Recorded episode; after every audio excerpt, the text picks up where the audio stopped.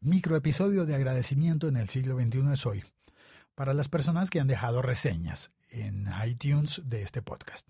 Hoy le doy las gracias a una persona que trabajó conmigo durante un tiempo y con quien hemos seguido en contacto gracias al podcast, bueno, también en redes sociales, pero me parece muy bonito poder saber que cuando hago el podcast cada día, estoy llegando a personas a quienes extraño y con quienes de alguna manera me, puedo mantener en contacto gracias a esta, a esta forma de audio, a esta especie de llamada telefónica diaria.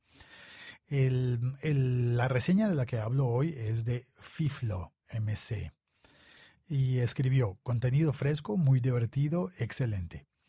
Si quieres disfrutar un rato muy divertido cada día con información muy útil y contada de una forma muy natural, date un rato con el viejo locutorco.